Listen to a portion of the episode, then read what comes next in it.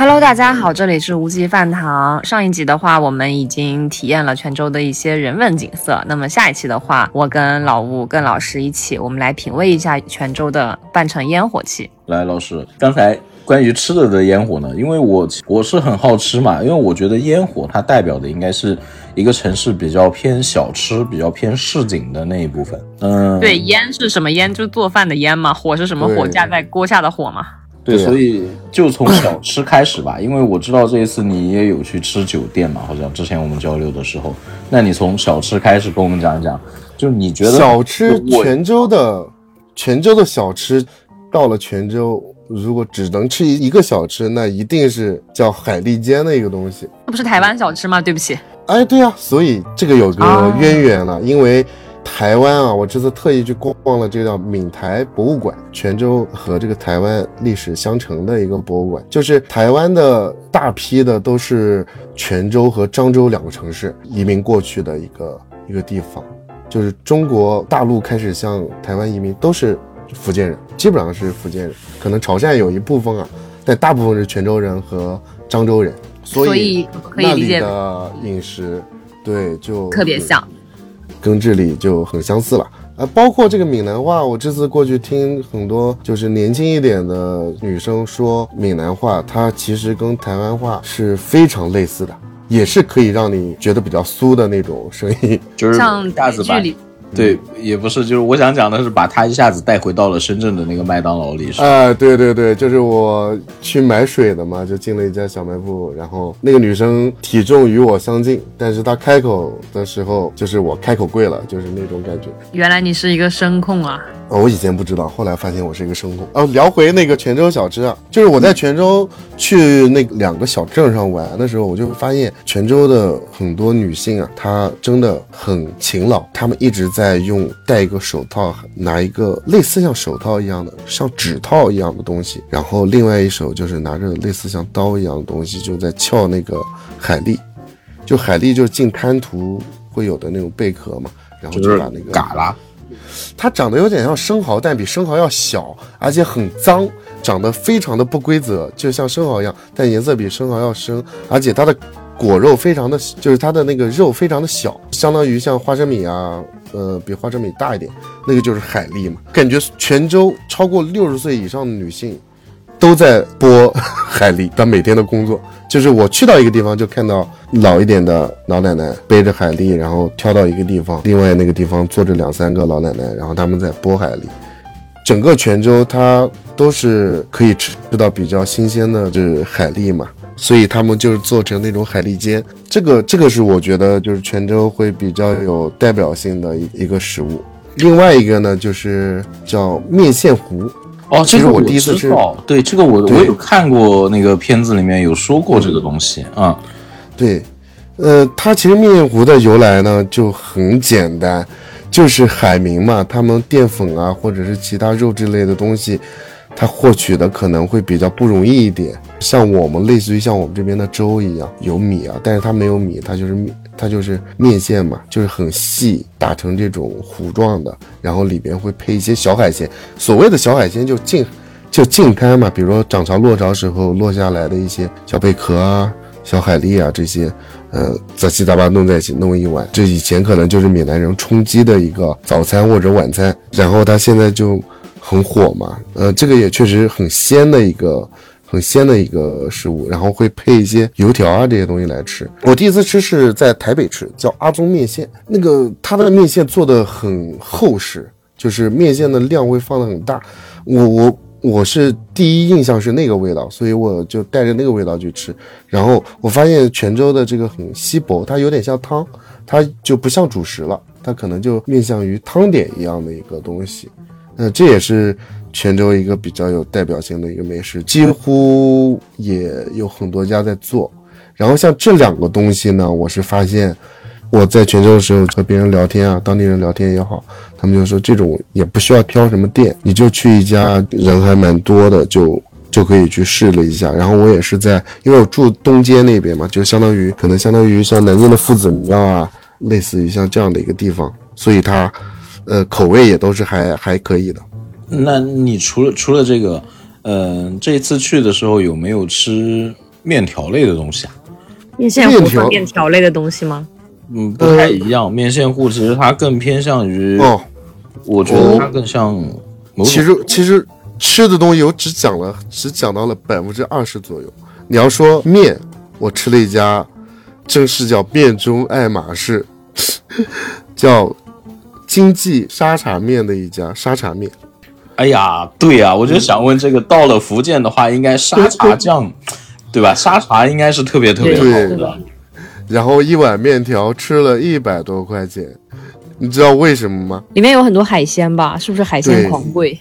因为像我们这种游客呢，就是每次去一个一个店，就是尽量的不要去吃第二次，或者同一个类型的就不要吃第二次，就时间短任务急嘛，就希望把它都吃全掉，所以相当于是点了一个全家福，但是这个全家福里面它居然有奥龙，就是这个沙茶面里面。那是真的很高级哎。对，它有很多，比如说它是呃小青龙，小青龙它可能一个就呃也不是特别贵，就大几十的一个价格。比如说普通人吃可能就是沙茶面的底，但是那个沙茶面我也觉得特别好吃。呃，难得的是他们用的也是碱水面条，他没有用就偏南方一点的面线啊，或者是或者是比较细的面去做，它用的也是碱面，所以我吃起来会比较适应一点，而且面条也很筋道。我这里有个问题想问一下老吴啊，就是那个沙茶沙茶酱，你知道是怎么做的吗？因为就是沙茶这个名字其实并不能透露出来它是什么东西做的，我觉得就是还蛮特别的。那个我实话实说，我忘了，我只记得它是对它确实是有茶的成分，但是有茶和牛肉有这两个东西，但是具体怎么搞的，嗯，忘记了。哎哇，福建人真的非常爱吃牛肉。我以前不知道为什么，就是台湾、香港那个地区为什么牛肉这么有名。我发现福建这边吃牛肉，它也是单独的一个店去吃牛肉。就是回头说这个沙沙茶面，它里边会有呃醋肉。具体做法我也不知道，但是确实是炸过的，然后比较酥脆，会有一点醋香的一个一个东西叫醋肉，这个也是在福建比较当地比较出名的。然后它会放螺片啊、螃蟹啊，嗯、像海蛎啊、富贵虾这种就比较常见的，就是福建比较常见的。福建当地也比较爱吃大肠啊、小排啊这些东西。哇，那我感觉你这碗海鲜面应该就是满满的一碗，全是海。对对对对，而且这家店真的是排队啊，就是人真的很多。然后我在福建唯一返场吃的一家店叫做元宝台湾小吃，好的，拿小本本记下来，是有多好吃？台湾对对，叫台湾元宝小吃，它是开在一个学校的门口。我是搜到了之后就看它是当地的必吃榜嘛，所以我就去吃。因为像卤肉饭啊，大家现在全国各地真的都能吃到。我去排的时候，我就说应该不会特别的让我意外吧，所以就想吃一下福建人自己是怎么做的，我觉得会比较靠近台湾的那种感觉。但是我吃的第一口，我就有种泪流满面的感觉，知道吗？这个应该是我在在泉州吃过最便宜的一顿饭，但是我吃的真的我要哭出来了，就是太好吃了，这家，就它的卤肉饭的感觉，就像我在台北吃的卤肉饭的那种味道是一模一样的，就真的是大道至简，就是白米饭，然后就是肉肉燥啊，然后它卤的那个汁。然后配一些什么其他的一些，他那什么鱼丸汤啊这些什么小吃，但是他们家做的实在是太好吃了，所以如果大家有机会去的话，一定要吃他们家的那个卤肉饭，其他的我觉得都可以随意了，但是他们家的这个确实是非常非常的好吃啊！我后来那天是回回南京嘛，就是那天中午还特意跑过去，还是一模一样的，就好多人在排队去吃那家店。我已经感受到了你对他的热情。对我吃的，我真的要哭出来了。就是很多味道，就是比如像你喝的第一口比较喜欢的茶，吃的第一口，有很多东西它都是定标的。嗯，就是有些东西你觉得好吃，它就应该是在这个程度往上走。所以后了后面，包括我自己也会去做卤肉饭，然后包括在南京有时候也会点，去去其他地方或者想吃的时候也会点，但是就是就是觉得做还不错嘛，但能吃到那种那一味的东西。它可能就是比如说要用洋葱去煸那个肉肉汤的底，包括它这个可能肉卤的这个时间要长一点，包括闽南它本来就是一个很神奇的用药的一个地方，它可能会用一味药材啊，或者是用一味中药，或者用一些其他东西，就那种味道是一定是有的，但是你不知道是什么，所以你只能吃到的时候，它会唤醒你的那个曾经吃过定标的那个东西，你会觉得哇，这个东西它就是这个样子的，它就是应该是这个味道。所以我吃的时候，我真的快哭出哭出来了，那个感觉。我觉得你形容的还蛮感人的。呃，我我我刚听你听听你说完，确实，我我还我真的特别特别想试一下，因为我对卤肉饭的印象，哎呀，实不相瞒，我对卤肉饭的印象就是当年在大学食堂里面有一个窗口有。哎，我也是，我也想说这个。没有，包括现在很多预包装也有卤肉饭，对吗？对不对？但是真的此物非彼物。就好像人的五官同样是，哎，这个人长着两只眼睛、一个鼻子、一张嘴，大家都一样嘛。但是这个东西它就是它就是很顶。刘亦菲就是不一样，对，大家都是两个眼睛。对对对，它就是它就是很好吃，真的吃的我第一口我只我整个人整个人都要跪下来的那种感觉，就是内心里边的 OS 就是我要跪了那种，就是《师生》里边那个女评委吃到黯然销魂饭的那种感觉，我的感觉是一模一样的，就是它唤醒了你对这个味道。最纯正的一个理解，虽然我也没有吃过很，就比如说这个东西它到底应该是什么样子，它最顶级应该什么样子，但是我感觉它就和我当时在台湾吃的那个感觉太太像了，真的是太好吃了。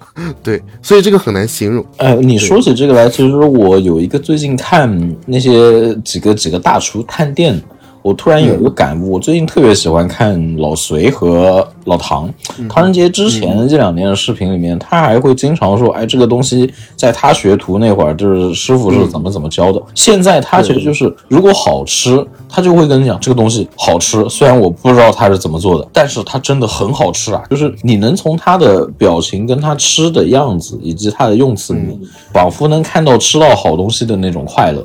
不要去探究他什么做法正不正宗，那一刻的好吃那就特别重要。我觉得他跟老隋都在传达出这样的信号，呃，不一定他们当时学的就就那个。所以你刚刚讲这个，我一下子就觉得，其实正不正宗不要紧，但是你那一刻你觉得好吃是一件非常非常幸福的事情。对对对，我也觉得是。包括今天晚上，因为从福建买回来的一些铁观音嘛，就我泡给这个我丈母娘喝。我丈母娘说：“哎呀，我不会喝茶，什么。”什么怎样怎样的？我说我说妈，我说这个东西不重要。我说茶这个东西，你要觉得它好喝，那它就好喝。如果你要是觉得它不好喝，那别人跟他跟你说他这个茶又怎么做的？呃，树龄有多少？是在什么时候节气采的？然后又用什么样的工艺去做出来的？最后用什么水温给你泡？要用什么什么样的器材去泡？对吧？然后到第几浇在最好喝？然后你喝的时候是要啜还是饮？对吧？还是要大口？我说都不重要，这些东西根本就不重要，重要的是你觉得它好喝了，这个东西才是最重要的，对不对？所以我觉得这个吃的东西也是一样，很多东西盛名之下其实难副，就很多，比如说很多店大家也都知道，比如说评分很高，但你吃就觉得一般，那它就是一般，对不对？如果它没有让你觉得真的就很很值的东西，就。就那我觉得就一般，包括我这次也有觉得很一般的，比如说那个在泉州，我有吃他们的那个叫什么东兴牛肉店和这个什么烧肉粽，粽子里边它有它像两个连体婴儿一样的肉粽，就是粽子，然后里边会有很大块的肉，包括那个牛肉店也是那个烧牛排，它其实就是会给你很大块嘛，会有大块朵颐、大块吃肉那种感觉，和我们。平时，比如在江苏这个地方，它牛肉要切得很薄，鬼斧神工的薄，那种不一样，它就给你大快朵颐那种感觉。但是我说实话，没有让我觉得啊，让我吃了觉得惊为天人，那那个倒没有。但是好吃是确实还不错，所以我觉得泉州是一个完全是被低估的美食之城。那在小吃层面，我也觉得它做的很好，因为小吃吃的比较多了之后，我在想，哎。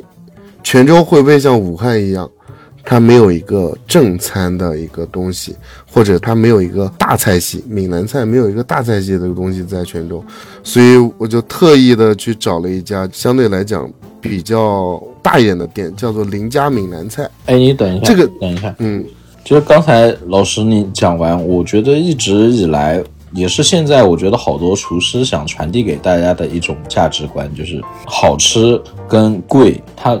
不一定是要完全划等号的一个东西，嗯，好好对，好吃能够带来的快乐，我觉得街边的小东西它也能让你觉得很快乐。特别是，呃，有些就像你刚刚讲的，记忆中的味道一下子被唤醒的时候，真的会被感动，在不同的地方被唤醒，那一下子是很感动的。嗯，对，我觉得挺好的。我们也把这个价值观传达给听到这期节目的朋友们。对，你们觉得那一下的好吃才是最重要的，跟价格什么的完全没有关系，好吃就是最重要的事情，对吧？对对对是的对，对注重你当下的感受。OK，好的，那反正这一小节老师刚好哎小吃吃完了，下一小节老师带我们去逛大酒楼，精彩马上回来，不要走开，无极饭堂，咱们一会儿见。一会儿见。嗯。